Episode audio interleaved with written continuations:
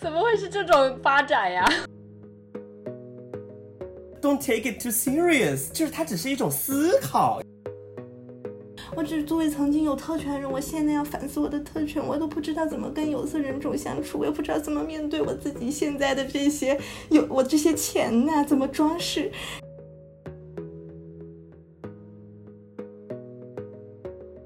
众朋友们好，欢迎回到野生知识，这是一个陪你读书的播客。呃，我是 Emily，我是洋芋片，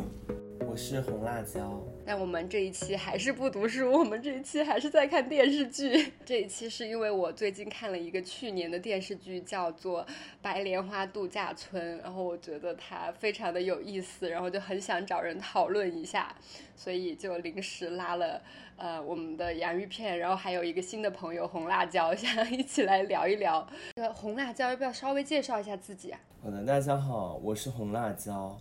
我是一个影视爱好者，也非常喜欢读书、听播客，然后这也是我的兴趣爱好。我的兴趣爱好非常的单一，可能红辣椒可能是我认识的人里面，呃，就是排在前面的那种深度播客使用者。你们是从什么时候开始看的？因为它也不是一个新剧，然后你们是为什么会去看这个电视剧？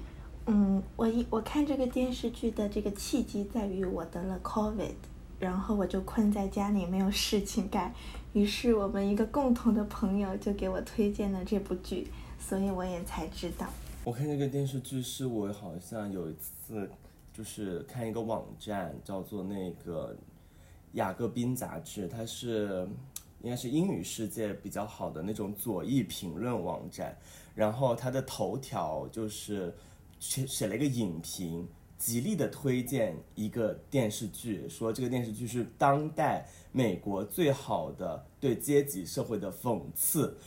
然后对于这种左派网站，你很少看他去夸一个什么作品写的特别好，尤其是夸一个这种 HBO 出的电视特别好，我就很好奇，然后我就去豆瓣搜了一下这个电视剧，叫《白莲花度假村》。我觉得哇，这个名字起的特别好，然后我就开始 点开看了一集，然后我就我看第一集，我就哇，好震撼，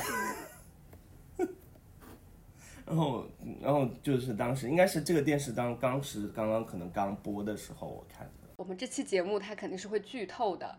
然后我们相信这一个剧它也一年了，然后可能有很多朋友都看过，包括我后面去跟别的朋友讨论，说我最近在看这个《白莲花度假村》，他们都表示说啊我也看过，我觉得很好看，所以可能我们没有办法不剧透。然后如果你。呃，很在很在意的话，就是建议你可以先去看一下，它只有六集，很短。然后你你看完了之后，记得回来，然后听我们讨论这个电视剧。好，那我们现在回到这个电视剧剧情的一个讨论，分批来介绍，就是这个剧里面的主要角色。然后呃，我来介绍那个男主角，男主角和女主角，就是一个呃做房地产的富二代和他的呃平民出身的超级火辣身材美女记者。老婆，然后刚结婚，然后去到呃这个嗯度假村，然后他们嗯他们的故事是这个电视剧的主线，就是呃这个白男他妈妈让他订的是那个嗯蜜月套房，但是经理给他给错了，给成了总统套房，所以因为这个小小的矛盾，白男顾客跟这个前台经理就呃不不断的发生一个。小的摩擦，最后升级到这个经理被被这个白男顾客杀掉。第二组人员也是我觉得很有趣的一个家庭，她是一个很富有的创业型的这个嗯女战士吧，她她是一个怎么说呢？可能在一个女权的世界里，看起来她是一个很独立的女性，然后在她的家庭里，这个。嗯，白这个白人，嗯，富家女她也是占有主导的地位。然后她的丈夫是一个看似比较偏女性气质的白男，在，嗯，就是说在他们的关系之间，他们是有这种所谓女强男弱的这种状态的。然后他们呢，就带着他们的两个他们的两个孩子，嗯，一个顺性别的男性和一个顺性别的女性。嗯，他们都是白人，另外呢，她这个女性，她这个女儿呢，也带了一个她很要好的朋友。她很要好的朋友其实是本身是有色人种，然后他们是很。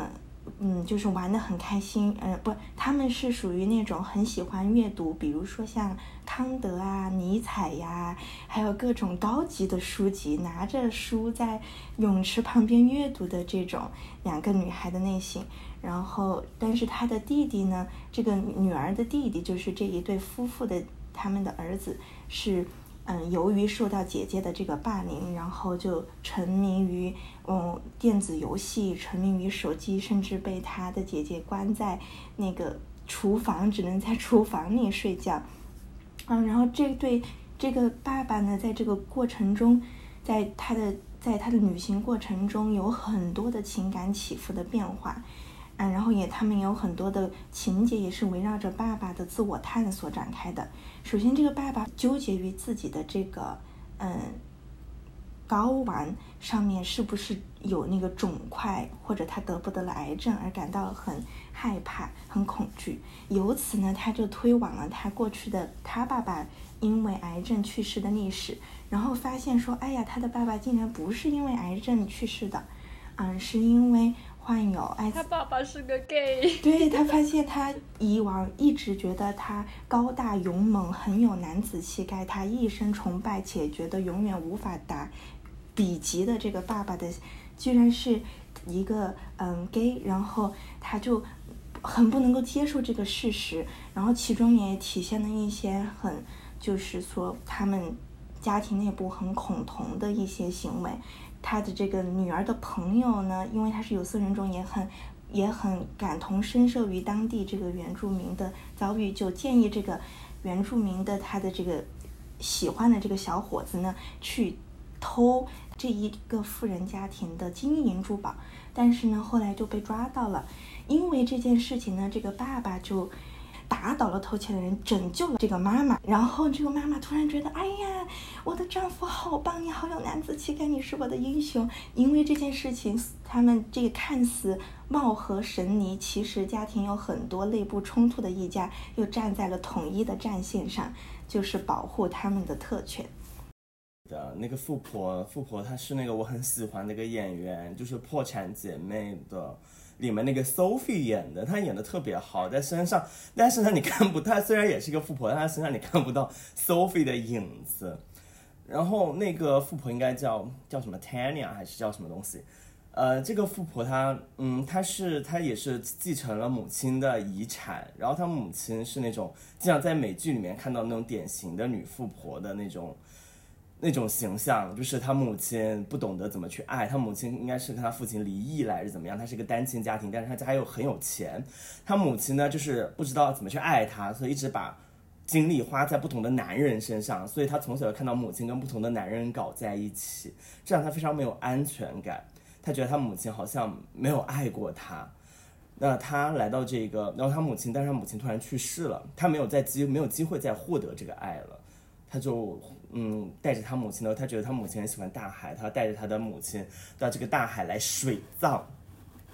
要把他母亲母亲的那个骨灰撒下去。嗯，在这个过程里面，他结识了这个酒店的按摩部的经理，这个按摩部的经理也是一个黑人女性。这个按摩部的经理就他是属于那种，他不光是那种给你按摩，他应该是做那种身心治疗的。就是他会用一些什么印度的什么禅禅宗的一些方式，一些正念什么的，来帮你进行深度的精神的治疗、按摩和放松。然后这个在这个治疗的过程里面，这个女这个这个富婆就是就是就跟这个就是就是觉得自己找到了依靠，然后就和就就觉得这个按摩师特别好，然后他打破了这个就顾客和。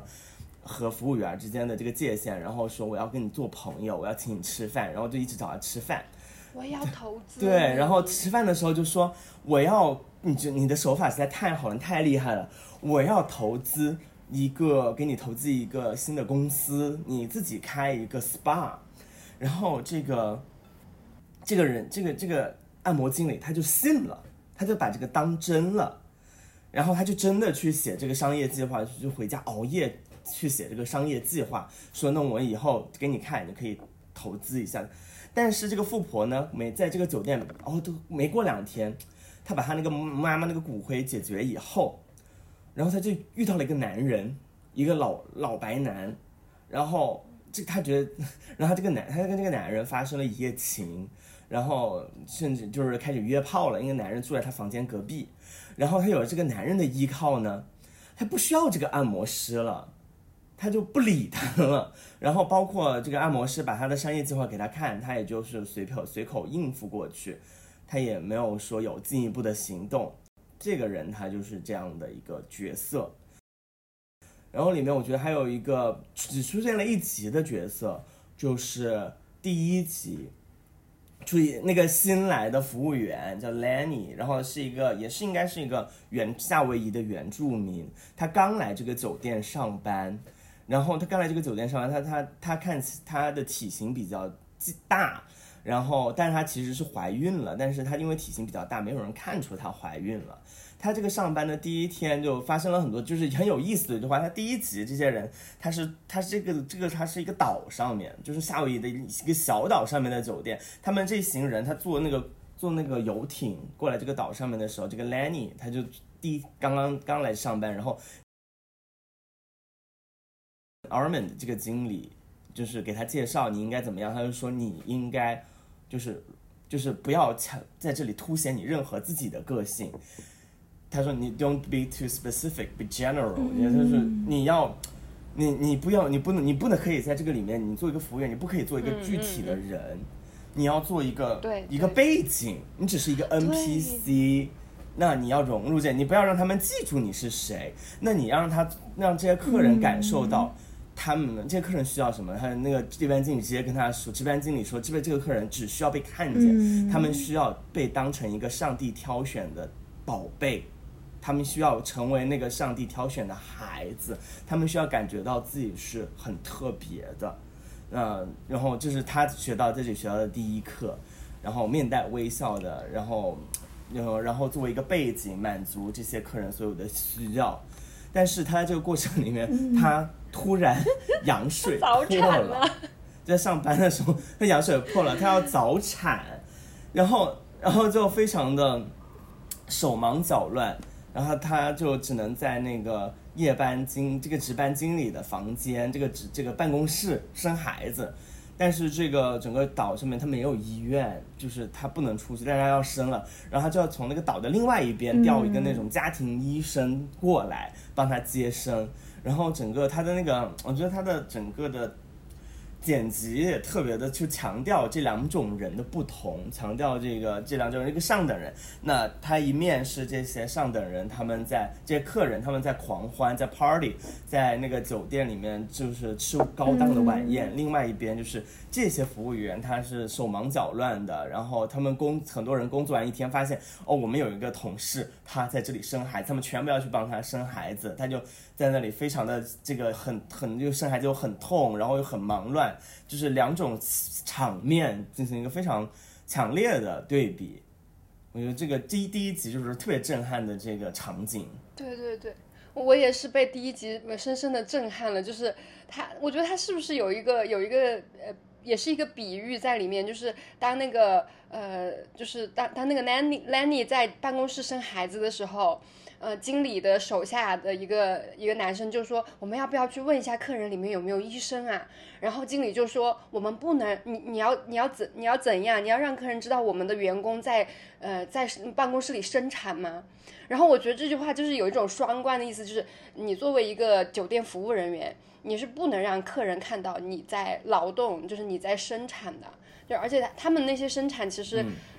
就比如说像那个按摩的前台那个经理，对，其实他一直在不停的给那个富婆他们做一些情感劳动，然后，呃，但是他，但是他要表现的很自然，就是我真的是你的朋友，然后给你很多，但是其实富婆也知道他是在享受这个前台经理的一个服务，比如说富婆邀请那个呃按摩部的，对，那个黑人女性跟他吃晚餐的时候，其实那个黑人女性她是不情愿的，因为这个等于加班呀，对吧？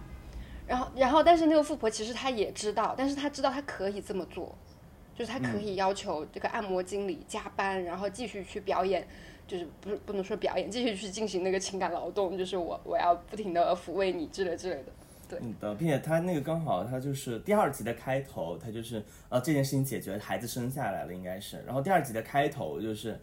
就是他们都醒来了，然后我觉得那个场面也非常的就是震撼，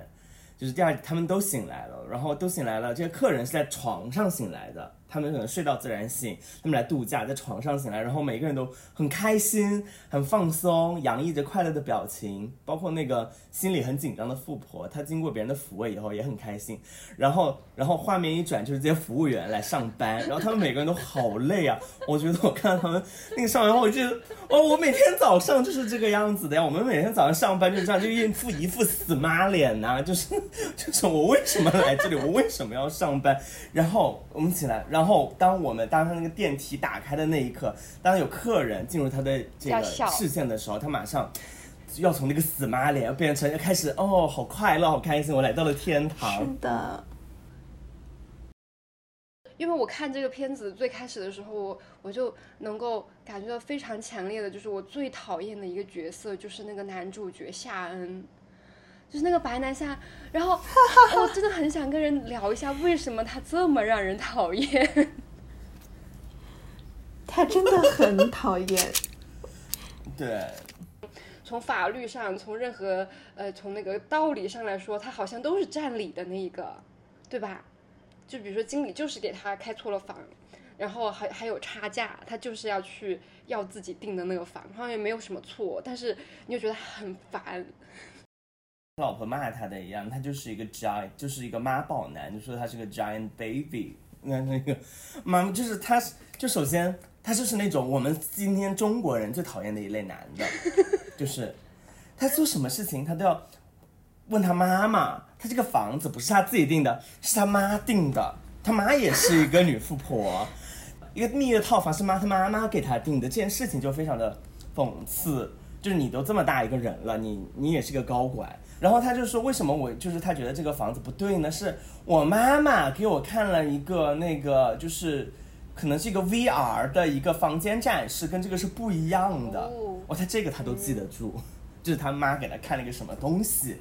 他能记住。我特别好看、特别漂亮的一个，就是特别长得特别特别好看的一个女生。那他们可能是闪婚，没有没有谈恋爱多久，然后阶级上比较差很多。你会发现他他就是那种从来没有尊重过他老婆要干嘛，他老婆的想法。他老婆也是一个女记者，然后她是那种应该是那种自由职业的女记者，就是接接接稿子的。然后她在蜜月的时候，她接到了一个稿子，也是写一个什么什么事情，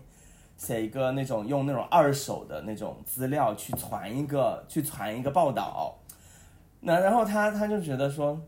你这个有什么好做的？你这个不就是他他他就给你几百美金吗？你这个工作你干嘛要做？他老婆说这个工作对我很重要，那这是我的新闻业的里面的人脉，我需要有接要接活儿，别人才会给我新更好更新的活儿来给我嘛。那他就是就是，那我把钱给你就好了，你为什么你现在嫁给我了？你以后就不要工作了，你就躺平，就是很典型的那种。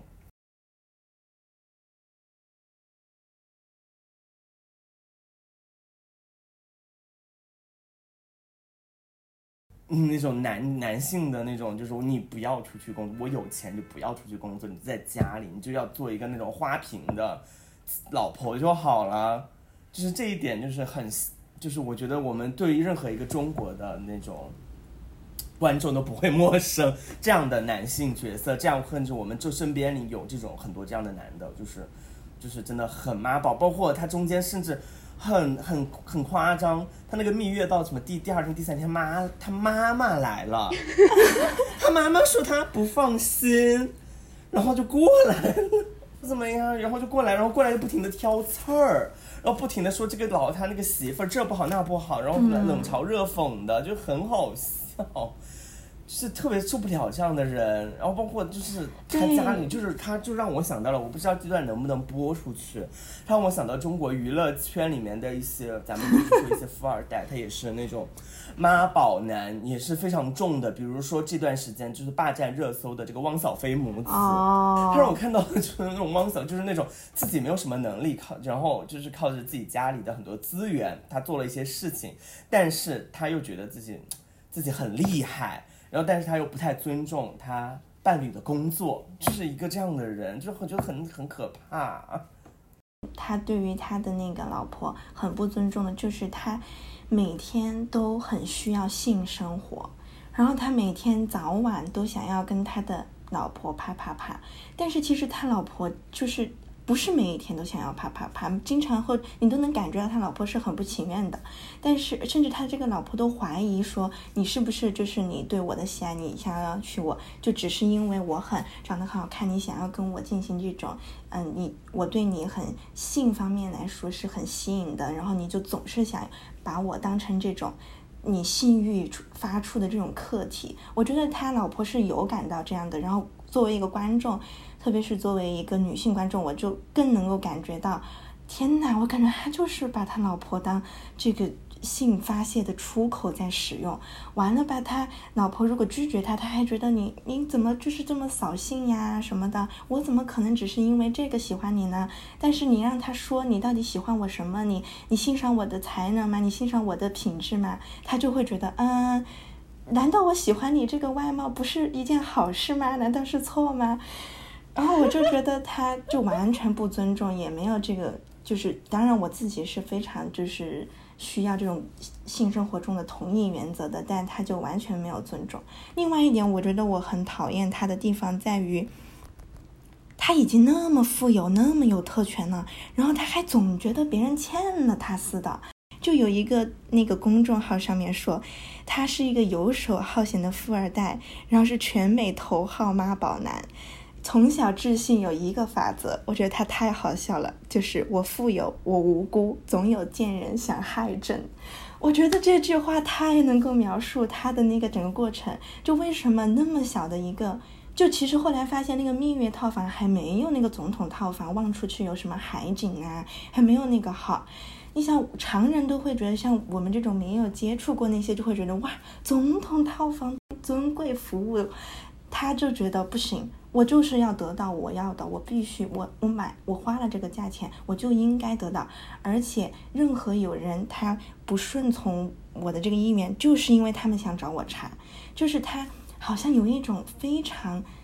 都我都不能说是自，就是自我以自我为中心了。他是觉得所有的人都想害他，都想要，就是好像是要去偷或者就是占他的便宜一样。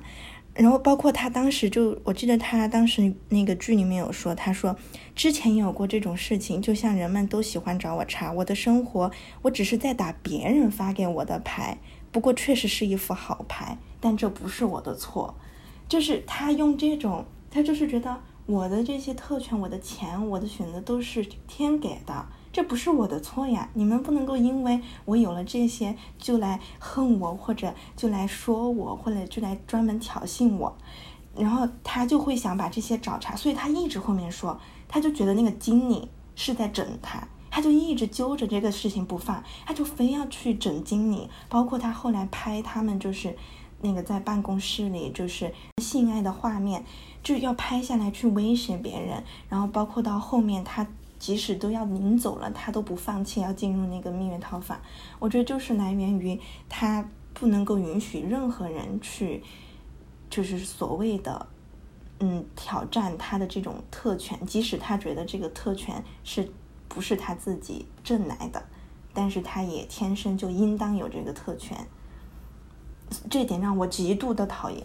他这个角色塑造的很好，就是塑造出了这个夏恩他的。呃，有他已经占了很多很好的东西，他已经站在这个酒店里面最好的套房之一了，但是他一定要所有事情完全顺他的心愿，然后只要有一点点不顺他的心愿，他就会，他随时都在想哦，他就是当他发现那个房间错了之后，他随时都在想，他去跟那个住他想住的那个房间的客人攀谈，然后他去打听，他随时都在想怎么样去，嗯，搞那个经理，然后把自己的那个订的房子给要回来。而且，特别是他那种很无辜的感觉，让人觉得非常的厌恶。就是，嗯，他觉得这一切都是我应该的，如果没有没有给我的话，你们就是在害我。从头到尾，他其实并没有真正的受受到任何的他的权利，他没有受到任何利益的剥削。他最后甚至把那个整个蜜月的套房的资金都免去了，因为他去威胁那个经理。就是我觉得刚刚艾米说，就是他会不择一切手段，就是要让。所有的事情绕着他想要的那个方向去发展。对他其实对他老婆也是这样的，就是他让他想要一个花瓶性感老婆，每天跟被他搞，然后他老婆嗯不太配合的时候。他也是一样的，就是他后面不是威胁他老婆嘛？他就说现在从现在开始日子会非常的难过，因为那个时候其实刚刚经理就是因为那个经理只是给他开错了房，这么小一个事情就已经折磨到精神崩溃了。你想他老婆如果要跟他离婚，他老婆肯定死得很惨。就是他，他不会，他会一点点，任何一点点，就不是说他损失利益什么的，就是只要有一点点他没有很开心的事情，他这个巨婴他就要，因为他又很有权利和资源，他妈妈也会护着他，他就会把所有的东西都一定要吃到他自己手里面。我觉得这个真的就是让人觉得非常的可怕。还有一个细节，你说的时候就让我想到他和他老婆吵架的时候，他问他老婆到底是出什么事，为什么会这样？你为什么要这样？然后他老婆说了一堆之后，他完全不能理解。当然他，因为他从来都没有尊重过，或者就是嗯看重过他的这些才能啊，或者他的事业，他也根本不在乎。然后，所以他老婆说完之后，他还是不能理解他老婆到底为什么不高兴。对于观众来说，我们已经觉得天哪，你还不懂吗？然后他老婆最后已经没有办法，就只能说，因为他问他，好像是他，他问他老婆，这是难道就是我有什么做错的地方吗？然后他老婆就说，这不是不是你的错，是我自己，类似于就是有一点不想说这是你的错，但是我自己也有这些想法，我自己需要就是我的事业什么的，然后。我当时就惊呆了，他的反应是：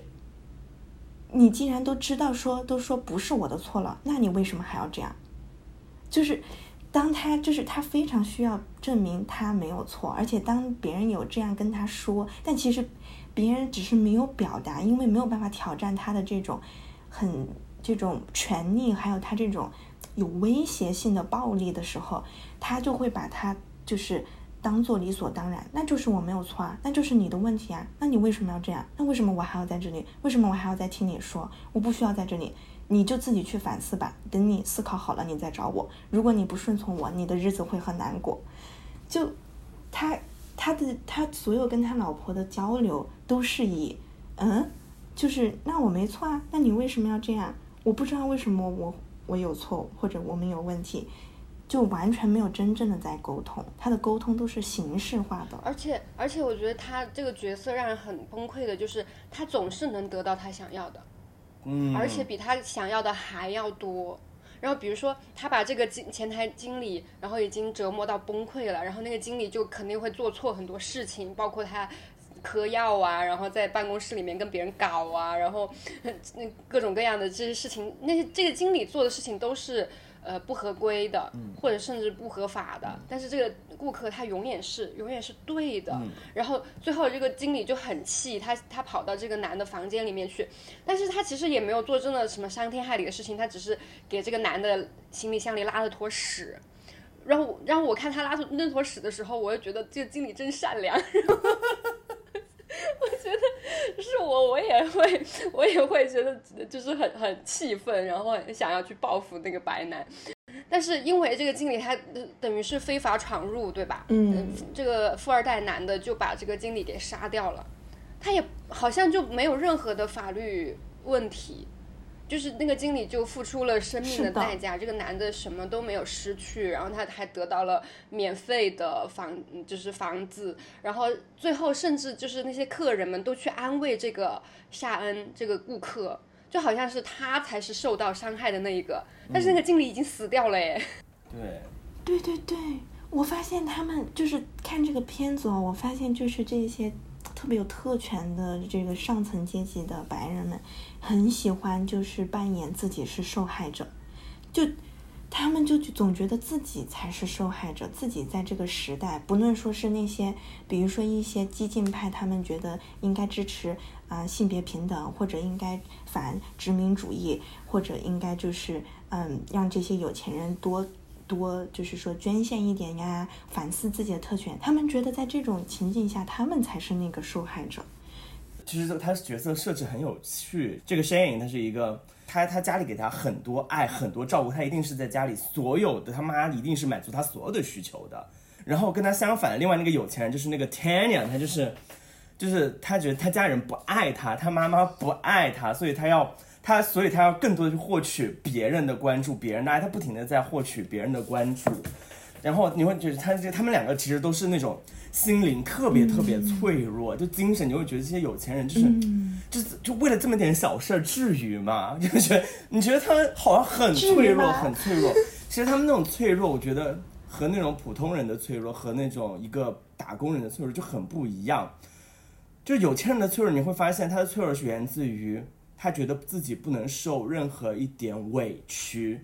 他们那种委屈，甚至不能说是委屈，而是他们不能受到任何，就是他们那个特权不能损损失到一点点。但可能普通人他会，我们每个人的我们的生活里面一定会受委屈，说我们也就是就是，但我们其实委屈是不一样的，就是我们是我们很多时候是基本的权益受到了侵害，这是普通人说的委屈，但是很多时候就是说，很多人会觉得啊，就是你们现在的人都很脆弱，什么不能受一点委屈。但是你看，每个人受到委屈其实很不一样，你有钱人也不能受，更不能受到一点委屈，尤其是这个这个这这这几就是这两个很极端的心灵特别脆弱的这两个有钱人，他们就是一定要我一定要得到我想要的，我如果没有的话，我会发疯，我会不停的去索取。不管是我需要的一些物质上的特权，还是说像那个 Tanya，他需要的是别人对他的关注，别人对他的爱，他是看到一个人，看到一个男的，看到一个男的，我就要他全部的爱，我就要你一定要完完全的爱我，就把他给你全部扒上去，然后最后他自己在不停的受伤。虽然他你你会觉得他很可怜，但是我觉得他们的心里的那个状态是差不多的，都是那种很非常非常脆弱的，非常非常需要关注的。非常非常需要的他的那个特权得到满足的一个状态，他是一个情感吸血鬼，啊，对对，那就是吸取别人给他付出的那种情感劳动。是的，而且在他找到下一个情感劳动替代品的时候，他就像一个放弃上一个被吸血的那个 物皮的那个吸血鬼，就转移了目标去吸下一个的血了。但是我觉得就是很搞笑是，这个夏恩他也觉得他自己在维权呐、我天，就是，而且他一直都是打着维权的这个旗杆再去找那个经理，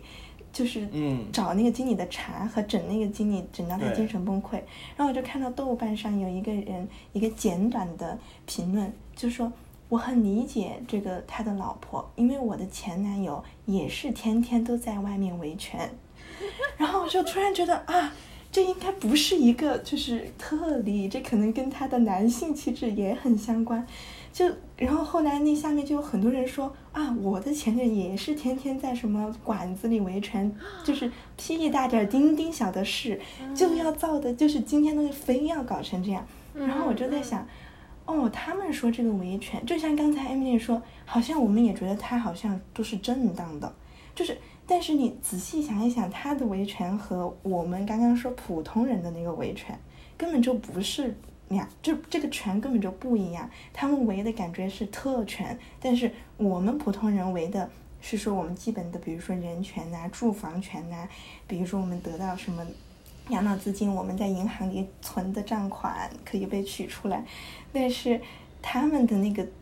他们会把他们的维护他们的特权，就是正常化或者。就是讲幻幻化成说他是在维护他的基本的权利。我觉得就是这个还挺有意思的，因为他就会给人一种错觉，就是他一切做的其实都是正当的，他就是在维权。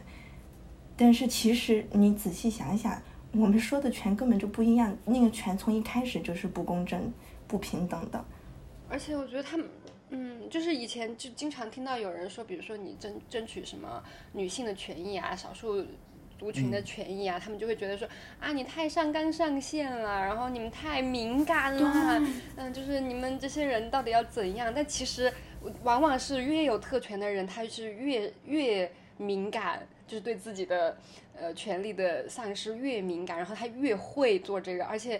普遍大家都会觉得他做的很优雅。就是像你们少数群体要去争取权益，那你们就太吃相太难看了。但是他们比如说像这个夏恩，他去争取他的那个房子的权益，哦，他就根本一句脏话都没有说呀，对吧？然后就是，但是他就可以把别人逼就看起来很正当，对对对对对对对，对，就他所有做的都看起来很正当，但是少数权益。有就是，嗯，少数人群的权益在争夺时候就会被当做是很不正当的、很不美观的。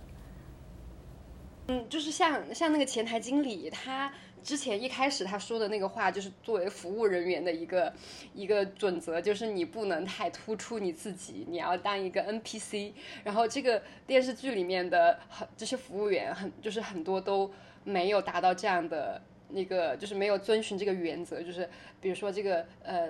说这句话的这个经理前台经理，他就是犯了一点小错误嘛，然后嗯就没有当一个 NPC。然后像那个富婆，就是 Tanya 她找的那个按摩经理，有犯了一个错误是什么呢？是他太优秀了，就是他的服务的太好了也不行。然后最后就被呃就是那个富婆她哦，这个富婆真的太绝了，就是。开始他就跟那个呃按摩经理，就是当那个按摩经理就很专业的想要跟他保持一个顾客的和和消费者的距离的时候，他自己去打破了那个距离，就请他吃晚饭，说我要投资你，然后这个就是呃用用金钱操纵嘛，他自己说自己的妈妈有这个习惯，他自己也有这个习惯，然后最后他要他要拒绝，就是他。拒绝帮助这个按摩经理的时候，嗯，他用的理由就是啊，我不能在现在我以前的模式里面了，我不能再去用金钱操纵别人了，也就是我不能再操纵你了，我不能给你投资了，然后给他放了一摞钱就走了。然后他走了之后，他的墨镜儿忘在了前台，然后他回来拿的时候，其实那个那个按摩经理已经哭的不行了，但是他就是。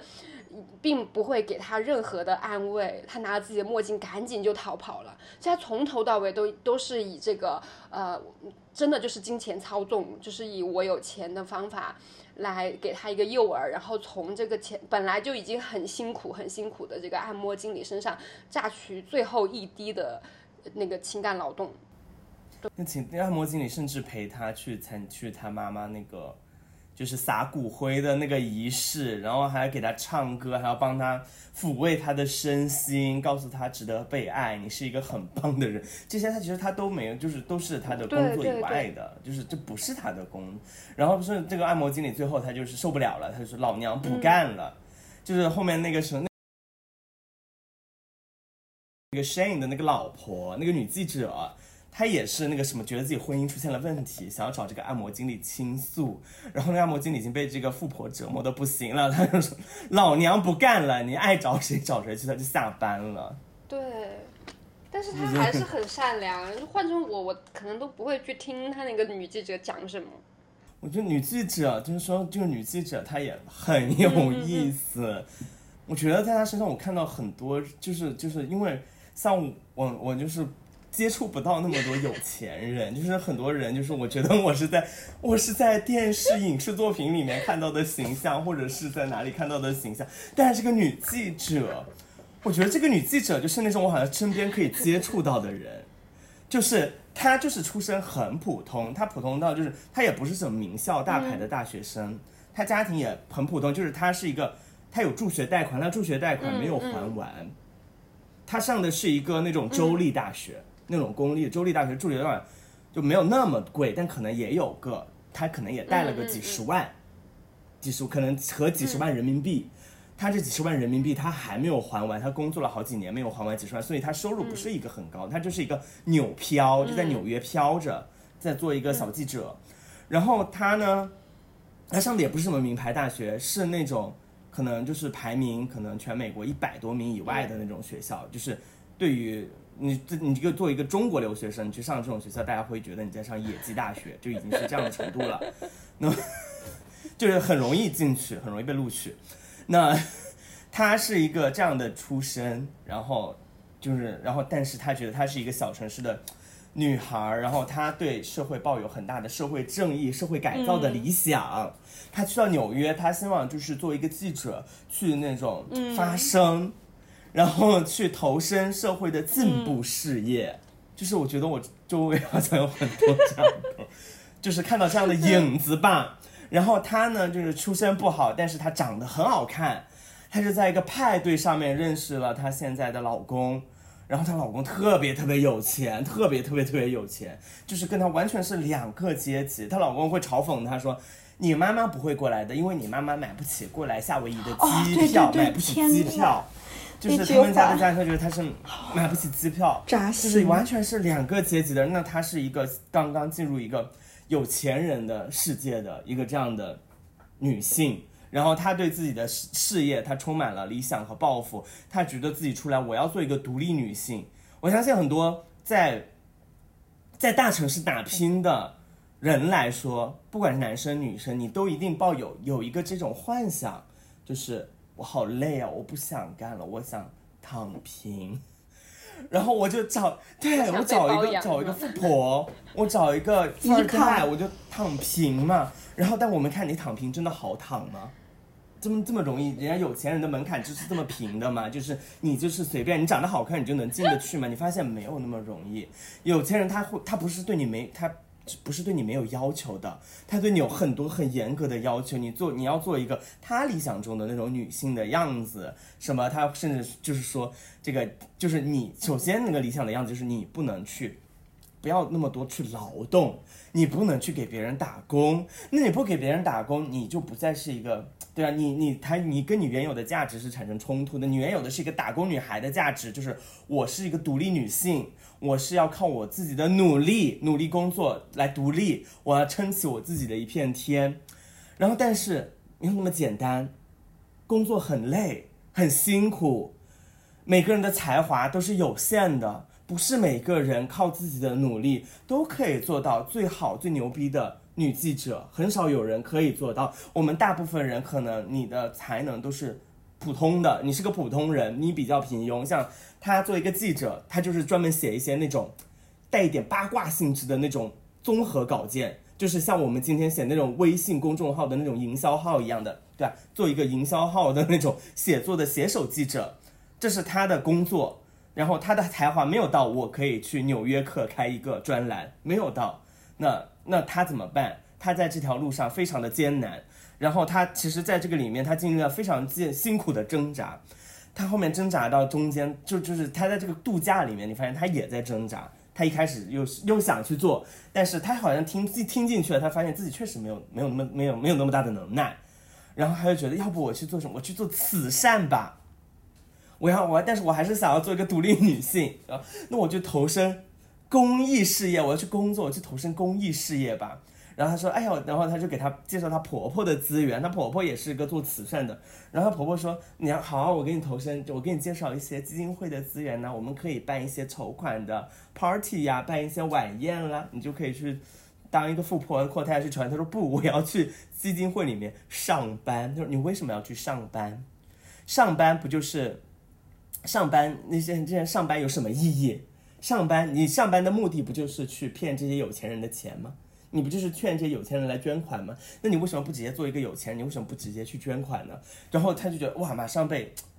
就是马上被说服了，就是哇，说的好对呀、确实，确实是啊，没错啊，说的很对啊，就就是就是就是很多工作，他就是在有钱人看来，就是你打工就是没有意义，他确实打工，我们打工很多时候就是确实就是没有意义的呀，就是我们只是我们真的就是在为了生活生存啊，就是对于有钱人来说，你确实你跨过了这一步，你不需要再去打工了，然后他马上他的价值又发生了冲突，他又不知道他自己要往哪里走了，他不知道他未来的人生，他到底是要在家里做一个那种 trophy wife，做一个那种摆在墙面上的那种花瓶妻子，他还是说他他要去独立，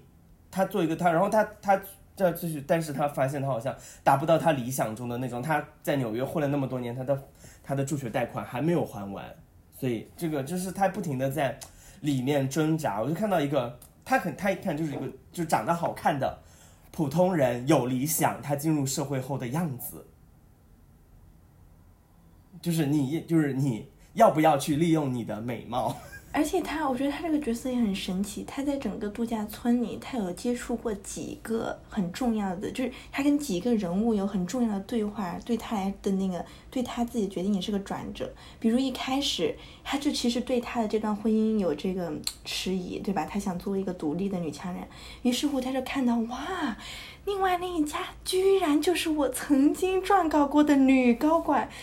科技公司的 CEO 创始人。就是她的这种女权式的偶像，最最厉害的女，就是独立的女性之一，她就去跟这个独 独立的女性讲话呀，然后她就给她表达说，我多么的敬佩你，我多么的对你很，你很 inspire 我呀，你很鼓舞到我。然后这个女高管也说，对呀，我也是很愿意支持别的女性哦，我就为了，我觉得我们就是要多支持女性去做这些事业。但是后来话转。画风一变，就发现这个女高管很不喜欢他写的那篇文章，因为他那篇文章里面讲了关于 Me Too。他甚至那篇文章不是他自己写的，这篇文章是他是他重新相当于洗稿了那个《华盛顿邮报》的对他的一篇报道，就是就是他不是他自己写的，然后他觉得他写的已经非常的恭维了，我一直在夸你啊，我没有写你哪里不好啊，但是。哦，这个女高管觉得你不，你这个影射了，就是我是。踩着什么 Me Too 的浪潮上位的，我不是靠着我自己的努力奋斗上位的，我是借势上位的。你你影射了这一点，不行，你是个垃圾记者。对你写的太烂了，然后就摧毁了他这方面的自信。他当时就觉得天哪，怎么会发生这样？然后他就跑去立刻，我觉得这个也很神奇，他的反应是立刻告诉了他的有钱的老公，就是这个夏恩。夏恩就觉得啊，他们那一家也是像疯子一样啊。然后他就后来也去，就是看那个他的女儿他们在看什么书，然后还去跟别人搭讪。然后后来这个这个就是这个老婆的这个角色呢，后来也经历了一次，就是在刚才红辣椒说的，她后来又对吧？她跟她妈妈，她跟她妈就是跟这个她老公的妈妈对话，又觉得她自己找到这个谋生的道路。然后后来发现。他妈妈就是也觉得她是个花瓶啊，因为她说婚礼上她是最漂亮的，就是影射的，就是其实我们我们在意的还是你的美貌、你的身材、你这个很很出类拔萃的美貌吧。然后，而且他妈妈又说什么你要开心，就是是一种很怎么讲，就是威胁式的一种跟他说，你不要要求那么多，你要开心。Be happy，然后他后来又意识到，经历这个对话，他突然又意识到啊，我要，我应该这我的这个婚姻是不是很恐怖？我这个婆婆很恐怖，所以他就又去找了一个人哭。他在他在崩溃前，他又找到一个人哭诉，就是那个那个按摩按摩部的那个经理。然后那个按摩部的，他就问那个按摩部的，他就跟他说：“按摩部的经理啊，你觉得我应该怎么做呢？我应该保持我独立的生活，还是继续留在这个婚姻里呢？”然后这个按摩部的经理就给他一些安慰的话，然后并且说：“你如果需要的话，你可以来找我。”结果最后他去找他说：“不是按摩的部的经理就拒绝了他嘛。”然后我觉得在那一瞬间，可能他后来就会思考说：“我就感觉。”这个这个这个角色很有意思，他自己的这个想法不是很坚定，他其实一直在摇摆，而且他很需要听别人的意见，他需要别人告诉他，你应该是要去独立的，你不要依赖这个有钱的老公。这说明其实他内心，我后来才理解，其实他内心是还是有很多这种想要躺平的冲动的。但是呢，他又想做一个看起来很好，也是比较好看的一个独立女性，维持她的这种这个她这方面的精神吧。但是她最终也没有打败她这个内心的矛盾和她对这个怎么讲这个。嗯，权力、有钱的这种向往，这种生活的向往，所以最后即使知道她的丈夫是一个很恐怖的，我觉得她都有点那个 psychopath，就是不是太能够有同情心和人性的那种。她都知道，而且她也知道她老公随时都有可能抄一抄一把刀来伤害她。她很清楚，她感觉到了那种家暴的危机。我觉得就是作为一个观众，我是能感觉到，但她还是选择跟他在一起。我觉得就是他也经历了跟别人的不同的人的对话，然后每一个对话最后就像给他关上一扇窗之后，他最后还是觉得他只能选择这条路，他才有可能活得很好。没有办法，他因为活得差太多了，他他能他应该是能活得特别好和，就是他嫁，相当于他其实是嫁入了豪门，她是她是灰姑娘嫁入豪门了，她她就是不是普通的过得很好，但是就是这谁能拒绝？就。他这个片子特别有意思，就是一因为一开头的时候，他给观众留下了一个悬念，就是到底是谁死了。然后那个夏恩他他的老婆又不在，所以我们观众很自然就会猜，会以为是他，对，或者是不是夏恩杀了他老婆？但是最后发现死的是那个前台经理。但是最后你也发现夏恩的老婆在某种意义上也是死了的。纽漂理想青年之死，对，她成为豪门阔太太了。对，她肯定不是说到了那个夏威夷她才开始挣扎的，她之前在在认识这个男的，跟他交往，包括他已经结婚了呀，结婚的过程中肯定会有很多事情让他可以知道说这个男的是个什么人，然后他们家庭是一个什么家庭，他其实一直都在做选择，他最后选择的就是要做阔太太的生活。就是包括她，她在岛上，她还想说我要不要继续去写我的那个微信文章，然后但是她老公说我给你两倍工资吧，她就她就不写了呀。其实她一直都是在做选择，但是她就是嗯，可能就是还有一些内心尚存的一些挣扎吧，就是包括她想做一个独立女性啊之类的那一些那些愿望，最后就是在整个这个度假的七天过程当中就死掉了。对。说到这个独立女性，我觉得这里面还有另外两个，呃，应该说另外三个独立女性的角色是非常有趣的。首先就是这个高管吧，这个高管她虽然是一个成功的独立女性，但她跟她也嘴上说她想要帮助那些别的年轻女性去获得成功，去在这个充满男性的这个被男性掌控的世界获得一席之地。她老公也是这么称赞称赞她的，但其实她非常的爱护这群男性特权主义者，她觉得他们就是这个世界的受害者，他们现在动不动就要被大家攻击，Me Too 对他们来说可能也是一种，对吧？也是对他们的一种伤害，他们现在连那个。很多普通的原本可以做的事情都不可以了，仅仅因为他们拥有男性气概就要被大家指责吗？他甚至跟他的他的但他的女儿呢也是一个独立女性，他的女儿呢就非常的政治正确，就是我们要支持平权，我们要支持 Me Too，我们嗯你这些白人男性拥有的特权都是应该被指责被批判的，他也因此非常的霸凌他的弟弟。没有什么别的原因，就觉得他是一个很烦的男的，可能天天就在那儿打飞机啥的。但其实他弟弟根本就不是这样的。他女儿就是那种读了很多批判理论的，就是那种就是大学里面或者高中就是就是读就是学文科的，就是读了很多批判理论，对什么后后现代什么后殖民主义都了如指掌。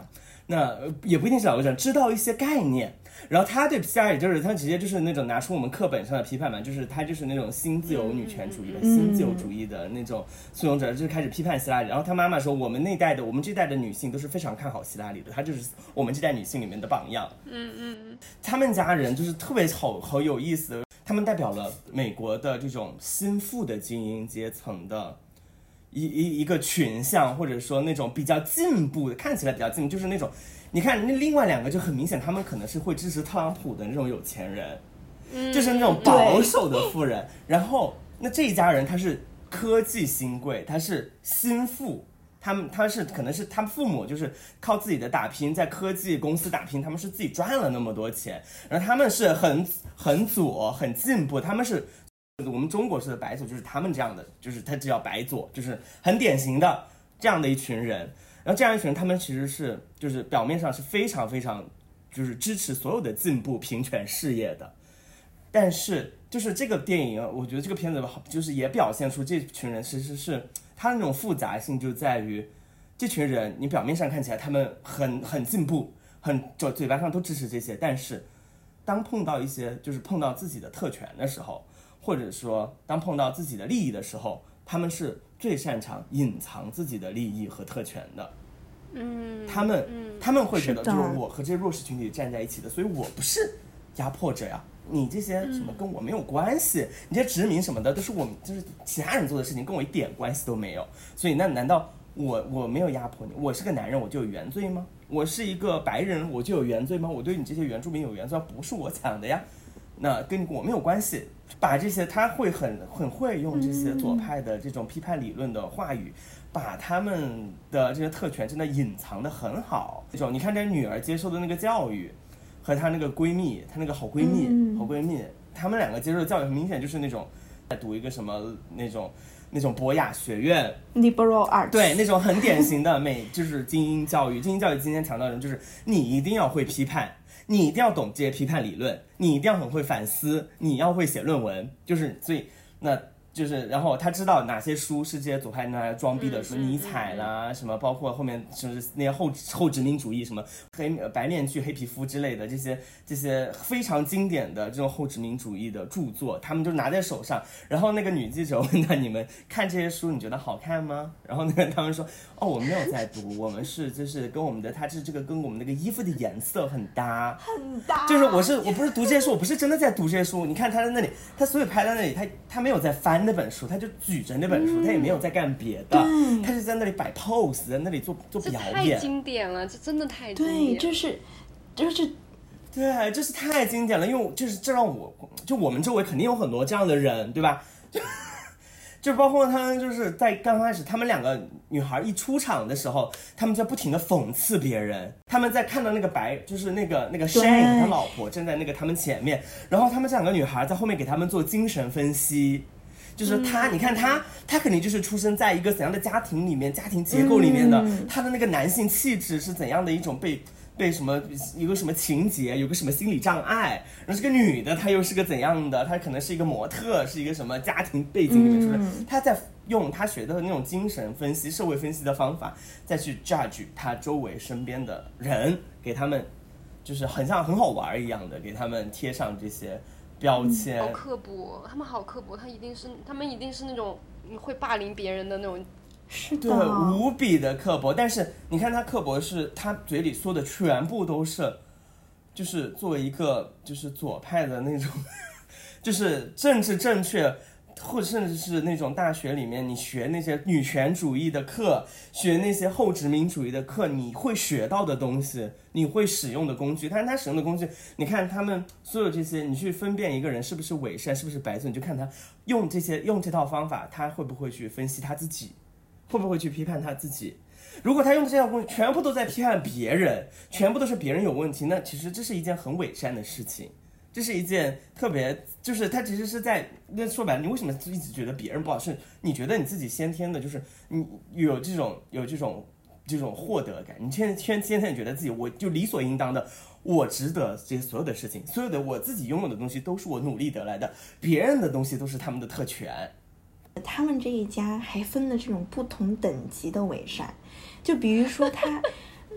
真的就是，而且我看到后来，我觉得最可怕的其实就是他女儿这种伪善，是被包装的非常精美的，就像刚才红辣椒说的，她是那种新自由女权主义者，然后。哎，还有很多标签都可以贴在他后面。他的妈妈呢是那种就说她支持希拉里，她是靠打拼上来的那些女性，但是呢，她是属于她同她仍然愿意和那些男性特权主义者共谋，她是不反对这一套系统的，他只是想要追求个体女性在其中的成功。他爸爸呢，其实看起来也是好像是个弱者，在这个家里，他爸爸看起来就是应该是工资，甚至可能都没有工作，反正工资肯定是比这个，呃，妈妈就是这个他的老婆要低的。他一直都很对自己的这个男子气概感到非常的这个焦虑，就是他，然后他跟他的老婆这个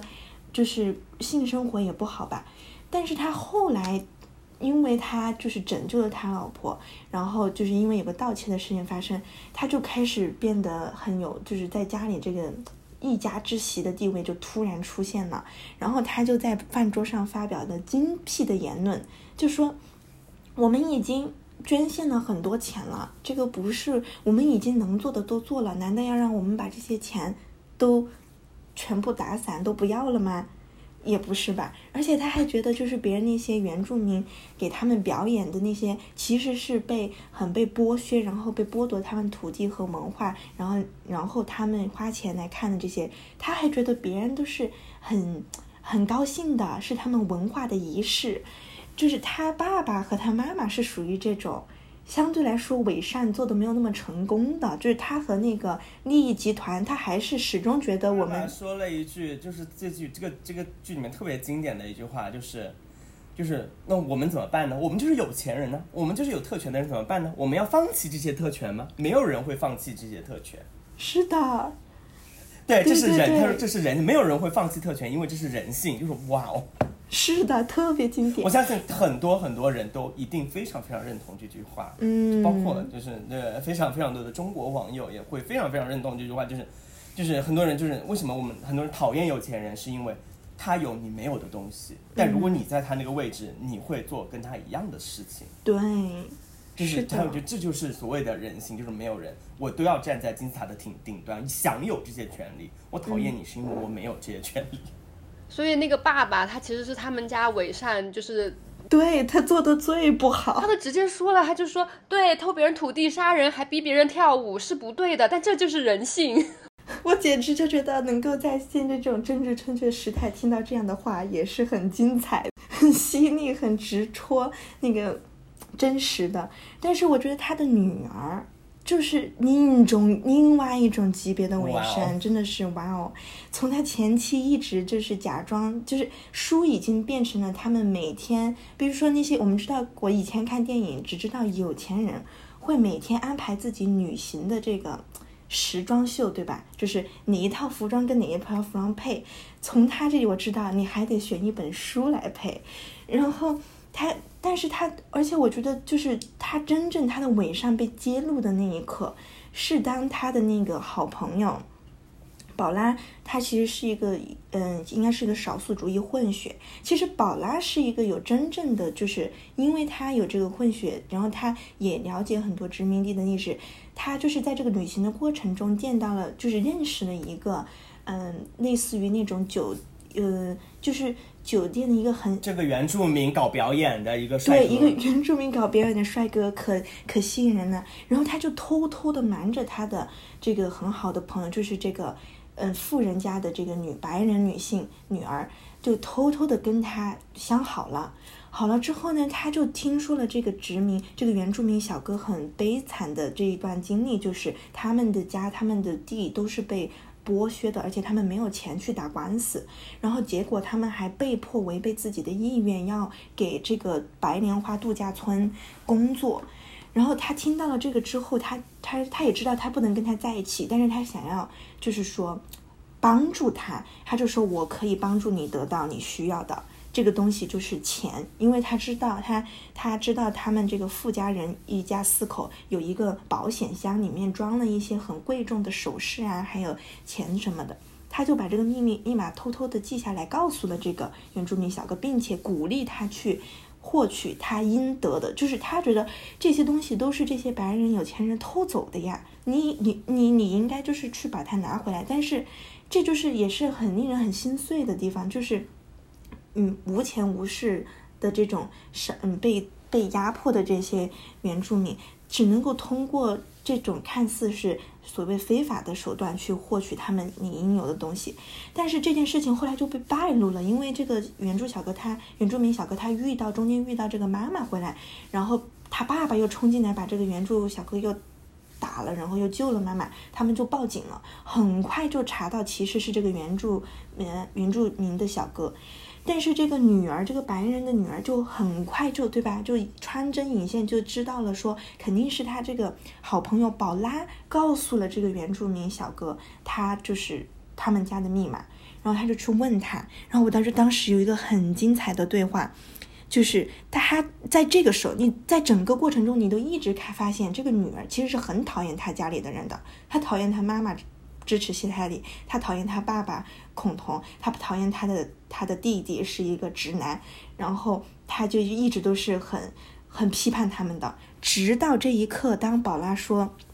当宝拉说他们其实是在，就是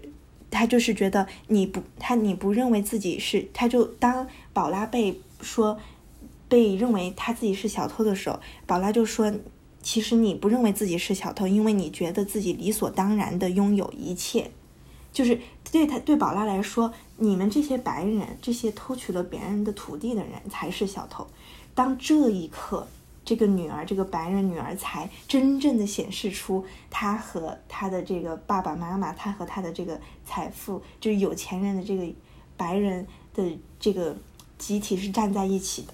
因为他那个时候就立刻选择了，就是嗯反对宝拉说的话，而且觉得他怎么可以这样子说呢？嗯，然后我觉得就是他这个角色真的做得很好，因为他一他一直都没有暴露，他只是感觉我中间只是觉得他的性格好像很有问题，他很很有占有欲，比如他很占有他的朋友，他包括那个他跟他的嗯这个朋友跟这个原住民。原著哦，就是他要去抢他的那个男人，对，就是你不能拥有比我更多的，就是你有，就是你不能拥有我没有的东西，对，就是如果你比我好，你就不是，你就不是我的朋友了，我的朋友就是要不如我。要都用都是我施舍给你的，是的，我可以施舍给你，我带你来豪华酒店，带你来豪华旅店，嗯，那个度假村旅游，但是你不能拥有我们有的东西，你不能拥有的比我更多。前面我只觉得他是在这一点，但是当看到后面的时候，我就发现他的伪善真的是很深层次的，而且就是因为最近我也在看有一些书嘛，就是说现在的，包括刚刚红红辣椒说的精英教育，它就是要让你。富有这些所谓具有批判性的盔甲，让你看起来是很 diverse，就是特别是他们很注重多元。就是以前的话，可能精英就是说我要穿金戴银，我要欣赏经典的音乐，那种 classic music，钢琴什么，反正就是是属于那种我们以前会觉得，嗯。就是只有有钱人才会做的事，但现在不是。现在的精英教育是让你去接触多元的文化，你也要了解所谓比你阶层更低的那些所谓的文化，或者是别的种族的文化，来彰显你的这个教育经历、你的、你的智慧还有你的品质。其实它也是一种通过这种方式来从一个情感和语言言语的角度去。所谓就是淡化他的特权，但其实他的实际行动，就包括这个白人女儿，她从来没有放弃过她任何的特权，她享受整个度假，她也没有，就是她批判她的爸爸妈妈，她也不能像她弟弟一样放弃跟他家人的关系，然后居住在这个就是夏威夷的小岛，放弃他一切拥有的金钱和友谊，还有爸妈。去过一个真正独立的生活，他是做不到的。但是他们现在的精英们很，就是特别是美国这些白人上层阶级的精英们，很会用这些包装自己。那个宝拉就是他那个有有色人种的朋友，是这个白人。精精致女孩的装饰品，对对对，她比她妈妈那些都厉害。她妈妈可能就是买一个好贵好贵的手环之类的戴着，就觉得这个是她的那个装饰品。她的装饰品是一个活人，就是一个小跟班，显示她很多元、很包容、很批判，很进步，一个进步女青年，又漂亮又又进步的一个装饰品，然后包括她那些书什么的都是她的装饰品。就是对于这个这个特权的一个人来说，这些先进的东西，这些话语都是她抹在脸上的那些化妆品而已。这个真的是，呃，而且我觉得这个宝拉哈，她她其实。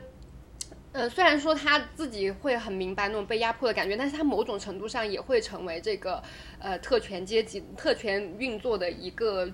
助手的那种作用吧。是的，就是嗯，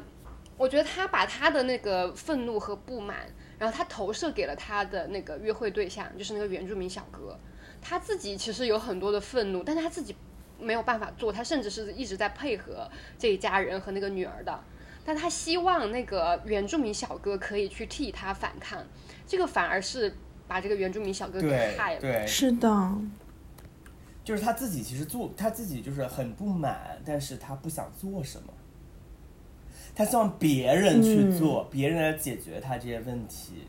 包括他们两个就是就是这两个青年，就是那种很典型的那种美国那种药罐子文化里面成长起来的青少年，就是就是一直在吃药。就一直在吃各种精神类的药物，就是这种有就有非常强烈的那种那种治治心灵治疗文化和那种心药精神药物文化的使用，就是他为什么要去这样吃药呢？对，他为什么要去吃吃这些药呢？他为什么？因为他不能感觉不舒服，就是他一定时时刻他不能心理上感觉到任何的不愉快、不舒服。那但是他没有办法改变那些给他造成不舒服、不愉快那些因素。他就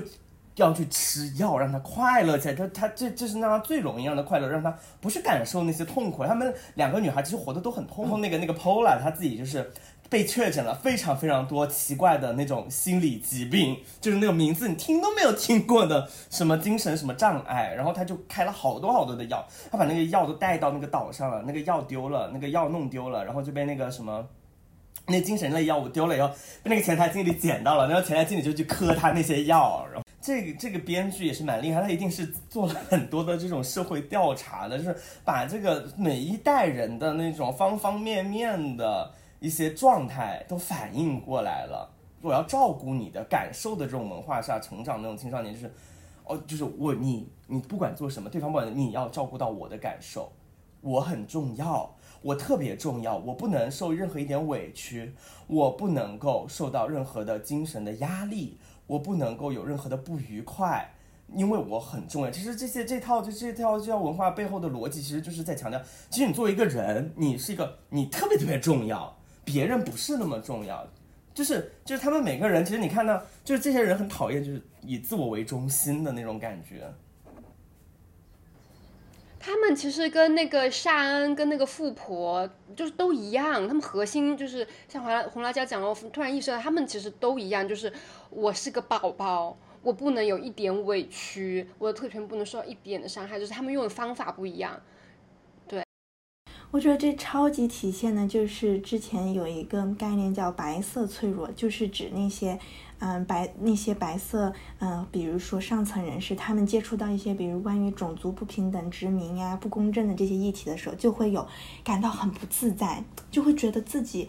好脆弱，自己就很容易就玻璃心，就他们就像是在这个多元文化下的易碎品一样，然后就很不自主的就会带有这种防卫的情绪，而且就会开始哭，就会把所有别人的。注意力都放在他们的身上，转移到转移回来，对，转移回来就是我需要你们的这个注意力。我现在很不容易，我作为有权，我只作为曾经有特权的人，我现在要反思我的特权，我都不知道怎么跟有色人种相处，我也不知道怎么面对我自己现在的这些有我这些钱呐，怎么装饰。然后我还看了就是洪大教推荐的那个叫一本书，它叫《On Easy Street: The Anxieties of》。Affluence 就是不安之阶，财富的焦虑，里面有讲到，他们很就是，当然那里面的人还比这里面的人更激进一些，就他们很焦虑啊，在这种时代，我要怎么让我显得不那么有特权？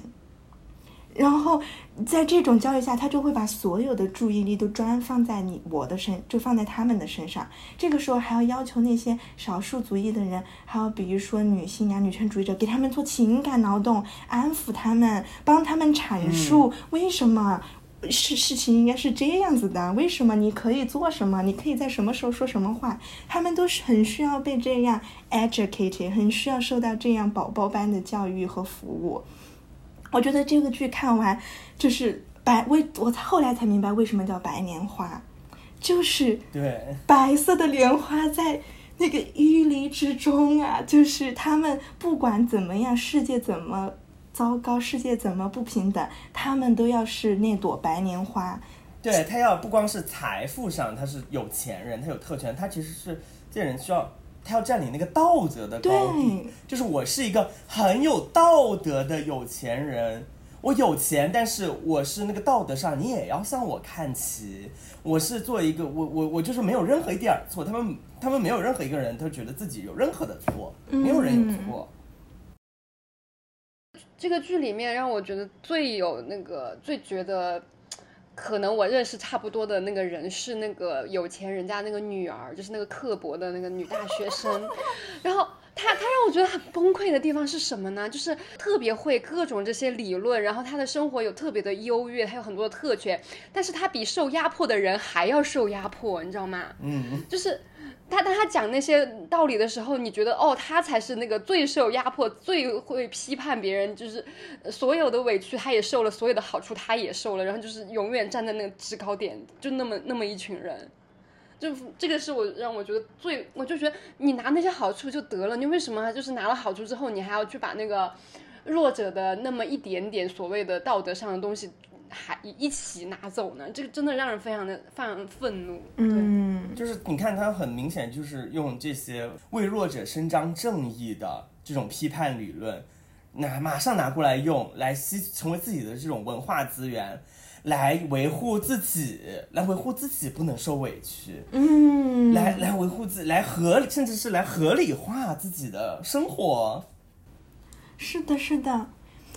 说到这个，我真的就很想，就是关于这个合理化自己的生活，我就觉得洪亮教推荐那本书，它里面就讲的特别好。他说现在有一种文化逻辑叫正当化自己的特权，在这种特别是嗯偏左，然后有一些所谓的进步意识的这些上层人士里面很很凸显，而且他们就其实我觉得那个妈妈就是一个很典型的，因为她自己也是。有打拼，他是要工作的那些，他们就会觉得我是通过工作来得到这些的，这都是我应得的。而且因为他保持这个努力的工作，他就会觉得这是我正当化我自己特权的一个一种逻辑。然后第二个逻辑就是他要谨他要谨慎消费，然后他要回馈社会，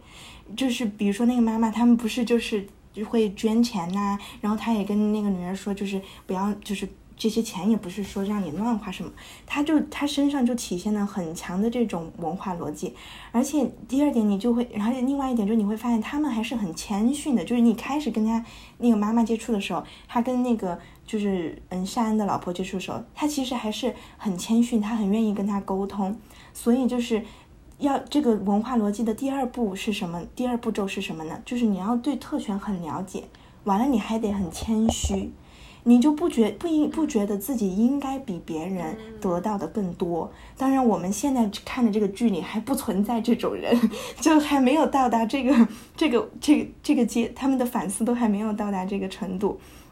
但是呢，他们就会通过，就是他们也有时候会觉得说啊，我好像自己是不是有这个特权？他可能会有这种什么不安感和焦虑感，然后。然后，但他们会通过工作、慈善事业或和慈善事业、志愿服务，还有日常的一些慷慨的行为，就比如那个，嗯，比如那个就是很很痛苦的那个白白白富婆，她就是比较慷慨，比如说我就要资助你去做你想做的事业呀，来回馈别人。但是他也很尊，他平常日日常交往中也会很尊重。然后，但其实他对自己的那些家里拥有的特权和优势，永远都是在欣赏的。他他抚养孩子的时候会送他们去精英学校，教育他们不要觉得自己的行为是有权利、有权就有特权的。但是那些孩子在慢慢长大的过程中，也开始会慢慢的怀疑说，哎，这种疑虑，这种对我自己身份特权的疑虑，其实只会让我没有生产力。所以我还是，我就干脆不要这种疑虑了，我就继续去更好的生产，更好的致富。嗯，然后所以他们就，我觉得当时我看了那本书，就有一个。很大的体会就是说，give more does not equal to give up，就是他们这些富有的有特权人给更多，就是说回馈这个社会。我们经常听到嘛，我要给予这个社会，但是给更多不等于他们愿意放弃自己特权，更不等于他们会感兴趣去挑战这些体制的不公正。所以就是他突然让我理解你怎么去判断一个人的伪善。就是不是看他平常都说了哪些话，像红辣椒说的，甚至都不是说他要，他也可能会用自己这一套理论去分析自己，他会质疑自己。重点是他用什么样的方式去应对他的那些就是特权，他愿不愿意在适当的时候是去放弃自己的一些特权？就如果没有办法做到，其实他还是一定程度上是有一定的伪善的。他们这个剧里面，其实自己就是这些伪善的人之间互相也自我批评了，特别是那一家一一大家人，就说为什么你那么关心那么遥远的受压迫的族群，但是你对你身边的人这么差呢？就是那一家人没有任何一个人关心那个弟弟。他每天都去睡沙滩，我的天！然后他他他妈就是天天说啊，他们像像你弟弟那样的人很可怜哦。现在的白人嗯异性恋男的出来工作很难找，但是他妈甚至都不愿意帮他多开一间房，就是从头到尾他妈就根本就没有想过让他儿子有房间睡。然后然后他也知道他女儿一直在欺负他弟弟，但他就根本就没有想过要照顾他儿子啊，他儿子就一直睡沙滩。我觉得他儿子就呃说的有一句话很对，就是不管你们就他们在那个饭桌上进行一些呃高雅的那个意识形态辩论的时候，他儿子就说不管你们支持哪一边，你们都很就是做的事情都很坏，就是实际上他们做的事情都是还是一样的。然后他儿子还是在睡沙滩。对，而且他儿子最后就是是只有那个就是他儿子找到了归属感，就是他加入了那个那个原住民的那个什么。那个赛艇队、划船队，然后邀请他，然后和他就邀请他一起去玩儿，然后他儿子觉得终于有人关心我了，还是这里就是只有这些就普通人、原住民他们。真的对陌生人表示出了善意和关心，就是你要不要来加入我们？他就真的去加入他们，天天去滑，然后就觉得滑得很开心，然后跟他爸妈说：“我再也不要回去了，我就是要待在这个农村，和他这个农村这个大家庭和他们生活在一起。”他的父母还说：“难道这是因为你的手机没有了吗？手机可以很快就能寄给你一个新的哟。”就以为他是缺乏手机。但其实就很体现，他根本不是他依赖手机和游戏，就是因为他一直在受到他家人的霸凌和没有得到爱。对，就是他爸爸一直在表演，他很爱他的儿子，从一开头他就一直在表演他是一个父亲，但是他根本真的没有任何的关心过他的儿子，他跟他儿子的所有的互动都是因为他爸爸需要。表现的自己像一个好的父亲，然后就是说一些特别空的话，就是我爱你，我很关心你，我希望你以后回忆起我们在一起在沙滩上，你觉得很快乐。就是这个其实是他爸的需求，他儿子在满足他爸爸的需求。本来 艾米丽给我们提供的问题说，剧中印象最深的一个角色是谁？我当时看到我就觉得好难，对每一个都很深刻。每一个都很是的，每一个都很好，每一个都其实写的很好，很就像很复杂，每一个人都小说里面的人物。就是那个富婆最后找那个老头子，然后那个老头子是不是有绝症，快死了？是的，是的，是的，应该是。然后那个富婆就吸上他了，这个吸，然 后他也不介意。就是他也不介意，就是他他去他之开之前的时候，他就跟那个按摩经理说啊，要是一个男人在就好了，就是哪怕是快要死的男的，也比一个为你付出很多情感劳动的女的要好。就是他说我尝试过很多的这种治愈的旅程，治愈的方式，我有很多过这些体验，但我从来没有体验过死亡带给我的这个治愈。对。就是所有一切都可以磕，真的。这个剧真的肯定有一个诟病，就是它其实它的对底层人的呈现是非常非常扁平的，是非常不够的。就是它其实是在描述一些白莲花嘛，然后这底层人就是那种他们给他们打工的人，就是你不知道他们生活是怎样的，你也不知道他们是经历了什么，他们是他们是来凸显这些这些人的伪善的。但是我觉得这这样的剧还是很划时代的，因为之前好像很少有这样的电视。就是比方说那种讲那种唐顿庄园，它也是讲上层人、下层人，它就是两个基调，一个是这些下层人都很很很兢兢业业，很有匠人精神，很有服务意识，他们很好，都是好人，上层人都很善良。对，就好像我们是在一起的，就我们这个庄园，我们家这一大家子。对，就是一大家子就没有剥削，但这个就是很明显，他把这个剥削给你写的非常的血淋淋的那种，特别这种隐藏的剥削。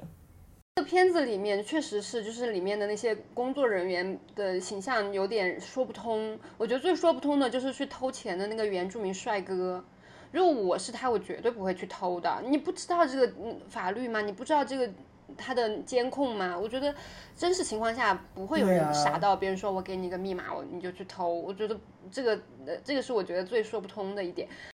那我们呃还有什么要要要聊的问题？如何让避免自己成为一个伪善的特权者？我就在想，我们在说我们在骂这些伪善的特权者的时候，就是自己真的很无辜吗？对。可能我也不是那么的无辜，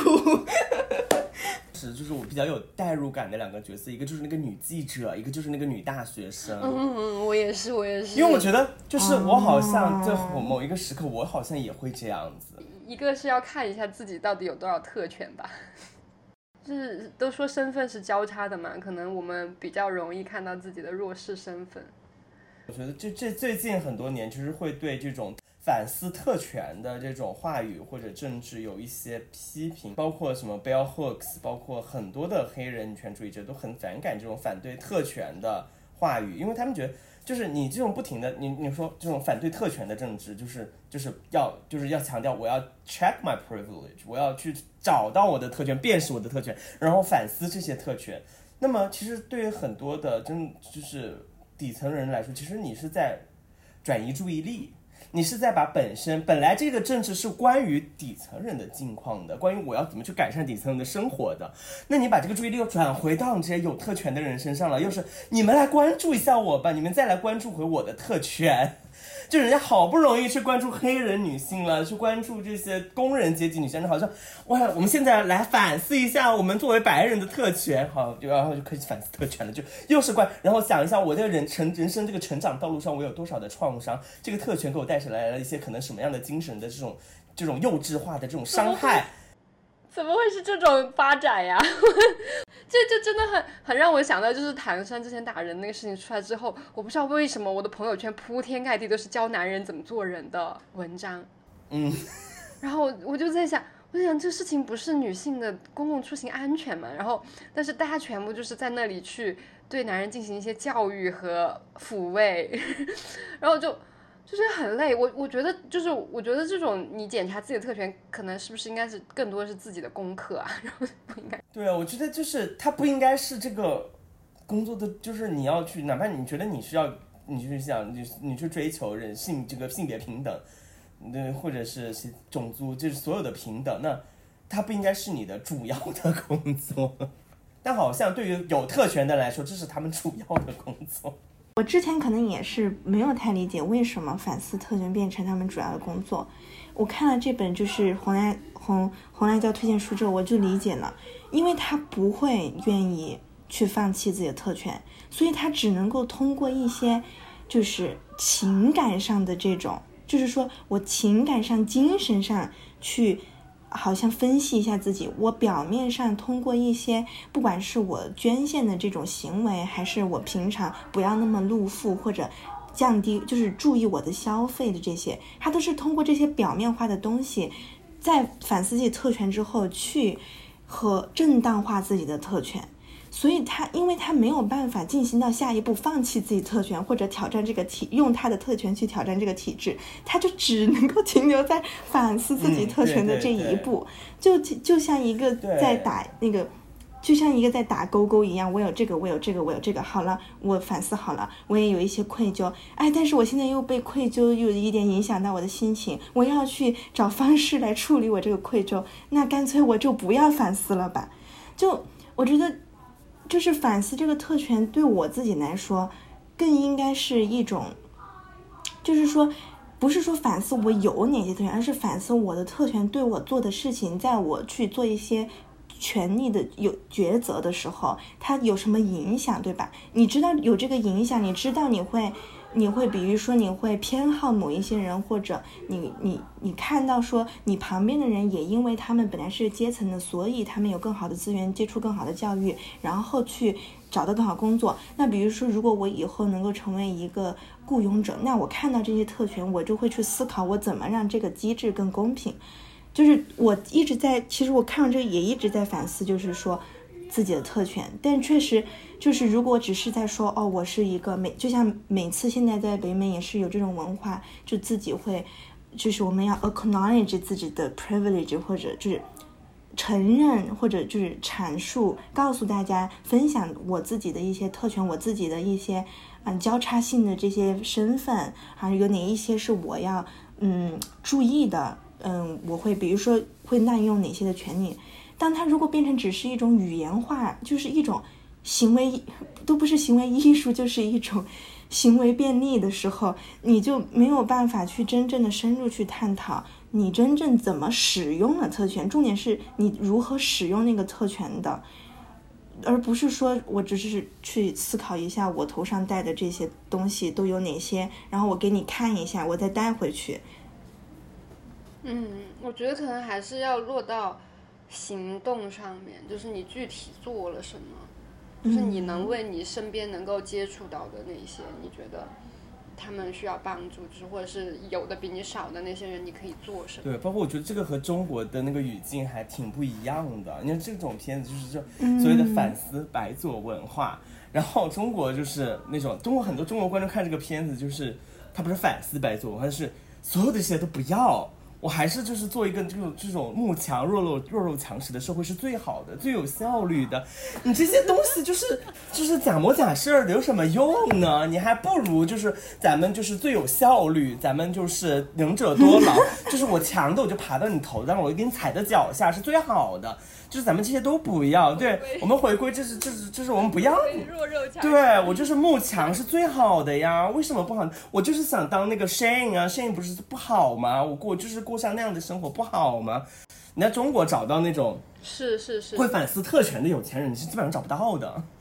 就是这种人是异类。这种哪怕就是像是那个那个什么那那那个那个女高管那一家人，他们在中国绝对就是那种异类。但中国的有钱人可能很多，就是是是 Shane 他们家那样的，是那种我有的我不受一点委屈的，我就是明目张胆的去彰显我的特权，我恨不得让全世界都知道我很有钱，这是这是就是很不一样的一个状态。然后包括什么这种批判理论、批判的这些思想，那在就好像好像是是今天那个女嗯这些女大学生他们的标配，但是你像中国的这些大学里面。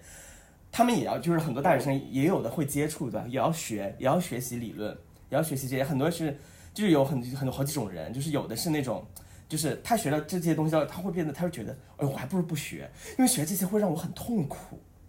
我就会活得很明白，我就会很明白什么东西我在什么这些是结构性的问题，而我没有一片雪花是无辜的，我好像在参与这些作恶的这些事情，但是我又是一个，就是很有特权的人，那我要怎么办？我最后。最后很多人其实他最后的出路，他就是那我不要了，这些东西我学学就好，我知道有这些回事儿就可以了。但是我不就是我对我不看了，我就还是说我该该考编考编，我该去考公考公，对吧？我还是进体制呀，我还是就是这样就可以了。我干嘛要活得那么累那么痛苦呢？不管是你教女性主义的，还是教批判理论的，在学院里面很多老师会强调就是。理论是理论，生活是生活。就有个说法，对你不能，你不能，你不能把它学的太进去了。哎，你不能把它学进去了。像你这个不能，就是不 don't take it too serious，就是它只是一种思考，一种思想，你不能把它用来指导你的生活。你就你你指导你的生活你就完蛋了。你生活你还是要该怎么生活还是要生活，就是这是很主流的，就是你在中国学习这些东西，这是很主流的一种教法。对，其实不仅在中国，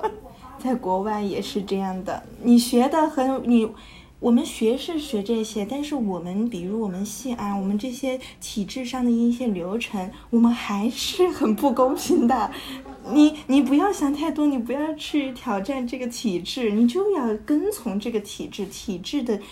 游戏规则就是这么样的。你会要学会去运用这个游戏规则，你才可能生存和成功。我觉得就是很多的逻辑。也不仅仅是在国内，在国外也是，特别是这种精英层面的知识分子里面、阶级里面都很常见。这就是我对这个片子很感兴趣的一点，就是，嗯，比如说像我，我和我们的很多朋友，然后我们其实可能就是，嗯，在整个教育。体制里面可能获得了一些意外的阶级提升，然后我们可能很快就发现自己反正也融入不了上流上一层的阶级，不然我们就把我们自己这个这个阶级提升给折损了吧，然后 想要换一些换一些什么社会影响啊之类的，然后然后就就嗯实际也付出了很多代价，然后然后就会。被那些就是像这个剧里面的那个女大学生啊，或者是女记者，他们那些人就会觉得哇，你们好蠢哦，你们好天真哦。就是如果真的你把这个嗯当真了的话，呃，你真的去实际上去，比如说去关心那些人和就是我就是你不是让那个原住民帅哥去偷东西，你去替他们偷东西，然后就觉得哦，你们这些人好蠢。就是大家中国人普遍，大家其实普遍都是你放弃你的特权。或者是哪怕你阶级变，就是哪怕你就是哪怕你一个就是现在是说你你一个名校毕业的，你去做一个基层的工作，人家都会觉得你很蠢，就是你你好像背叛了你的一个什么阶级。就是我觉得反而是说不做一个白莲花，其实是非常需要勇气的一件事情，非常有具有挑战性。就是第一，你是你是背叛了你的阶级利益，你在做别人就是不期待你做的事情。你在做跟别人不一样的事情，这件事情本身就很难，这件事情本身就需要很多的勇气，甚至并且它需要很多的社会支持。你一个人是可能没有办法完成这件事情的。就像那个就是 Pola，就是我觉得他其实很多有很多的想法，但是他没有没有办法去行动，因为他是一个人，他周围都是这样的人，那他他一个人他做不了什么，他是可能他需要一些跟他志同道合的人，就是同时你要面临。去面对这个社会规则，就是这个社会就是白莲花在掌权，甚至是还有很多不如白莲花的有钱人在掌有有权有势的人在掌权。你要改变你的生活或者改变一些什么事情的话，你要经过他们。嗯，就是你不可能，我我我是跟他们不打交道，然后我能做什么？没有办法。那你很现实的途径就是你还是，所以这些就是就是这白莲花令很令人讨厌或者很令人就是厌恶绝望的地方。就是所有在剧中里面所有人物的命运，所有这些底层人的命运，其实是掌握在这些他的客人的手里的。对，这客人才摧毁这些人很容易，他帮你很容易，他摧毁你也很容易。你要改变你的生活，就像那个女记者一样，她改变她的生活最方便、最快的方法、最有利的方法就是嫁入豪门。所以，她我们要面对那，你不做白莲花，你要面，你还是要面对和白莲花打交道，你还是要面对一些实质上的可能是诱惑，可能是矛盾，可能是挣扎。我觉得还有就是你怎么样去坚定你的价值感，就比如说那个那个女记者，现在我就觉得当当红辣椒讲的这个时候，我就特别能感受到那个女记者的感觉，就是如果你不想当一个白莲花，你要面对的首先是跟这个像 Shane 这样的一个人一样进行决斗，而且是离婚那一种程度的决斗，然后你还没有什么才华和资源，然后但是你你你 你能得到的是什么呢？对。就是比如像我刚刚讲的，嗯，那我们，嗯，如果真的去不做一个白莲花，就会被别人认为是一个蠢货。你怎么样在这个过程里面去知道说啊，我不是我我我不是一个蠢货，我只是不想做白莲花。对，然后你还要去面对那些白莲花，他真正的白莲花什么都不用做，然后但是他比你还要激进，他比你讲这些道理讲的更先进。对他觉得你不够进步，对，我觉得这也是一个双重标准，就是白莲花会期待所有的改变都是弱者做出来的，就是你是在这个社会不公的结构里面，那你作为一个受压迫的人，改变这个世这个世界的责任是在你身上的，就是这这是这这是很双标的一点，就是他觉得他就是哦你是女性，那你你你要改，你是一个原住民，那改变。这个原住民境况在你身上，你是个同性恋，那就推动社会这个同性婚姻、推动社会进步的责任就是你身上的，那跟我没有关系啊。然后你的行动，比方说你作为一个同性恋，你作为一个黑人，你的行动又有很多地方肯定不是完美的，那你做的不完美，好完蛋了。你做你被那个白莲花挑刺，你就完蛋了。他就会不停的，他就会开始不停的批判你不够女权，酷儿视角。你做的这一点不够女权，那一点不够女权，你怎么能这么做呢？你这么做就是没有反殖民视角。对，然后你在做一个批判者，做个白莲花的批判者，你站在那个特权的一个批判的视角，你永远都是对的。所以作为白莲花很爽啊，你永远是正确的呀。我觉得刚刚红辣椒在讲的时候，因为我还在思考，就是这个问题如何避免自己成为一个伪善的特权者。然后我就觉得白莲花可能有很多种，不是所有的白莲花都是那么白的，然后那么的大。有有的可能就是，就是我觉得可能伪善者他也是有很多不一样，然后他获得的特权也是很多不一样。而且我也我也感觉就是包括我自己。难道我没有？我肯定也有自己的特权，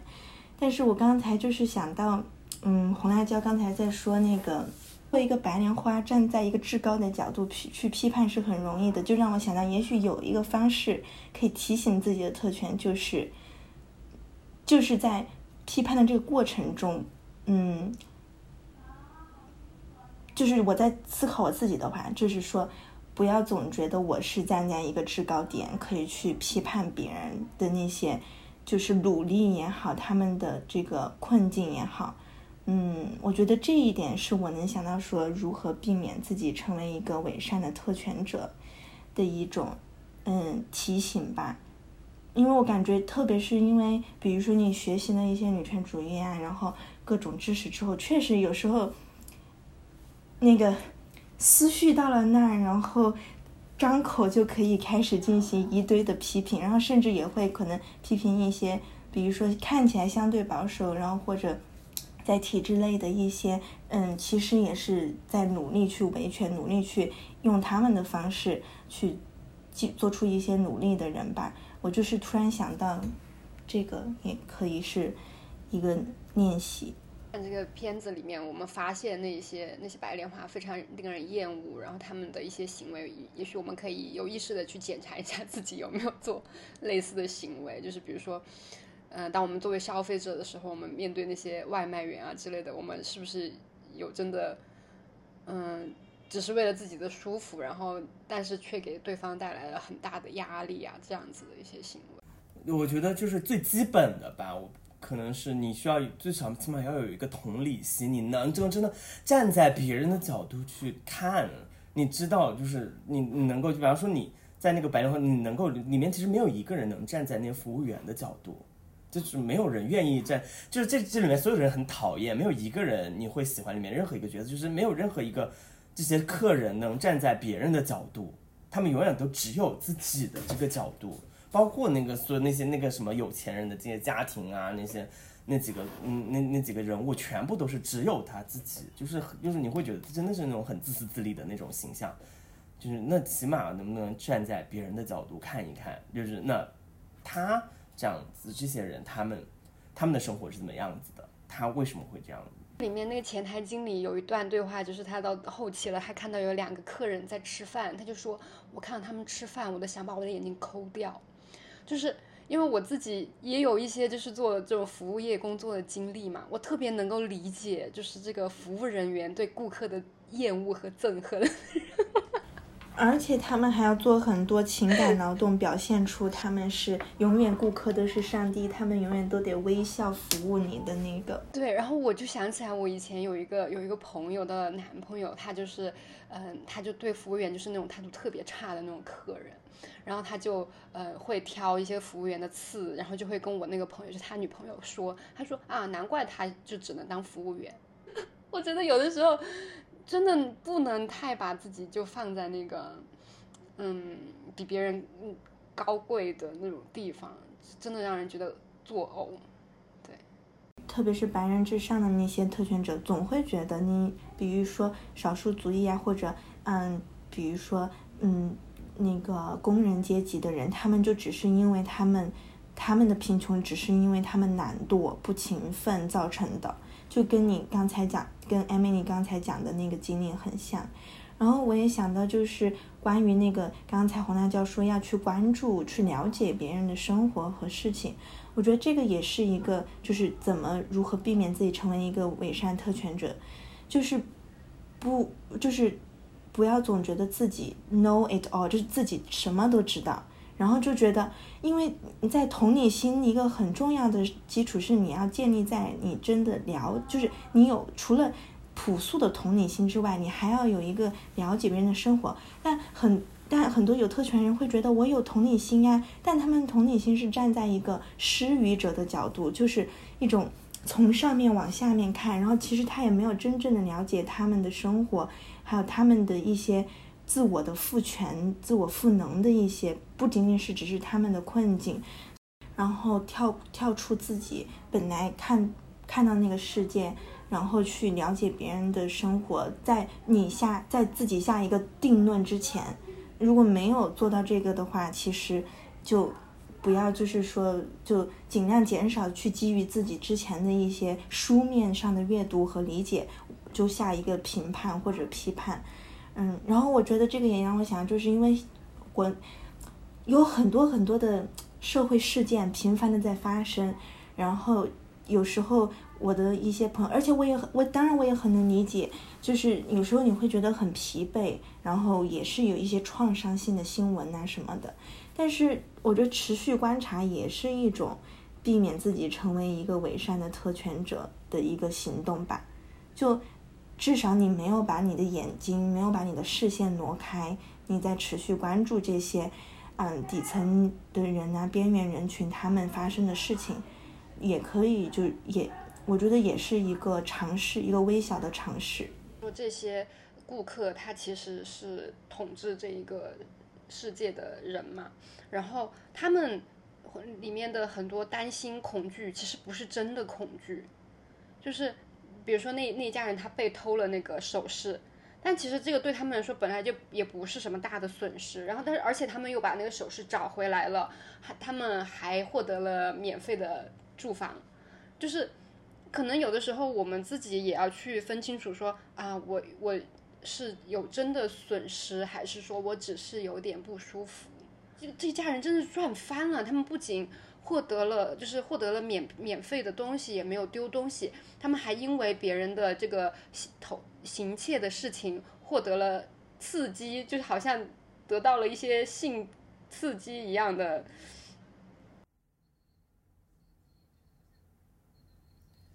对，家庭家庭破镜重圆了。对，这简直是他们的家庭，就是什么家庭 therapy 那个家庭治疗。对。就是所有的这有钱人度假完了以后，他们真的度假了，他们真的就是，就是每个人都获得了一些什么东西，然后快乐的离开，带着忧，带着一些改变离开了，然后可能有一些疗愈，然后这些有这些还是在这里工作的人，然后他们要继续在这里，就然后他们很他们很多人的生活就是被彻底的改变了。所以，比如说当当遇到一些这种类似的不舒服的时候，可能是一个机会吧。比如说我之前。我不知道这个会不会剪进去啊？就之前我去，嗯，西藏就是藏区旅游的时候，我我有的时候会觉得当地人对我很有敌意，然后会把我当成日本鬼子那种感觉。但是后来我马上就意识到，对呀，其实我们就是呀，我们就是入侵者呀，那就应该谦逊一点。然后这种东西受着就受着吧，我们就是我们作为白莲花。对对对，这一点我觉得特别重要，就是因为我们之前说了有这些，不管是白色脆弱还是特权脆弱感，他我觉得就是如果我们遇到这种情况，像艾米丽讲的，就可以就是跟那个不安和不舒适感共处，就是就。如果你觉得我觉得不舒服或者不安，那是有原因的，是因为你这两个社群之间、这两个阶级之间是有冲突的。你有可能作为可能有特权的方，你的这个阶级或者你的这个人群是剥夺了别人的东西的。那可能别人对你也是很自然，那就就就跟那个不安和那种焦虑或者那种不舒适共处，因为它就是你要去，就是你要，我觉得就是我会。提醒我自己，下次去想别人经历的是什么，再跟我自己这一时半会儿我们相处之间的不舒适做对比，就会知道，其实这个应该是我要去学习面对的。今天就愉快的聊到这里，就聊得很开心。那我们下一期，下一期真的要读书了，下一期读那个教育和阶级跨越的书。我有点想让让那个红辣椒一起来。我这样，我觉得因为反正他都已经读过了，可以啊，毕竟 也是，毕竟我毕毕竟我也是从事这个行。拜拜，拜，OK，嗯，拜拜，下期见。